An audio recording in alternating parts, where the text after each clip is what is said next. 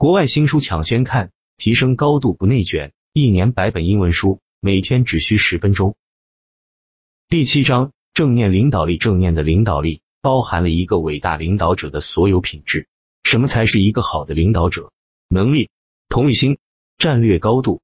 遗憾的是，大多数领导者并没有体现出这些品质，他们很少倾听员工的意见，也不能好好沟通。然而，好的正念领导者却不是这样。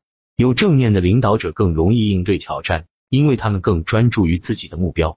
他们意识到自己的情绪和目标，承认和接受周围发生的事情，并认真倾听。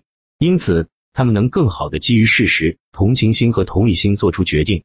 此外，精通正念的领导者会将挑战分解成可管理的部分，而不是赤膊上阵或者裹足不前。因此，他们会更有效的管理项目和时间，为每个人带来有益的结果。不练习正念的领导者，在面对紧急任务时，往往会变得紧张，并将这种压力传递给员工。一个有正念的领导者会尝试将任务与压力分开，并合理授权，将具体工作的不同部分分配给擅长处理该特定事务的员工。除了有效的授权外，有正念的领导者还能成为榜样，培养同情心，并有勇气在必要时改变公司的相关规定。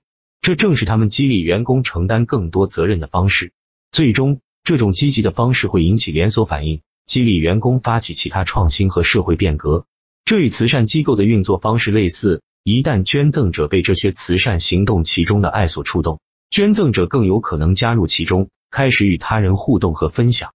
例如，让你的员工选择捐款将捐给哪个组织，很可能会激励他们组织自己的筹款或慈善活动。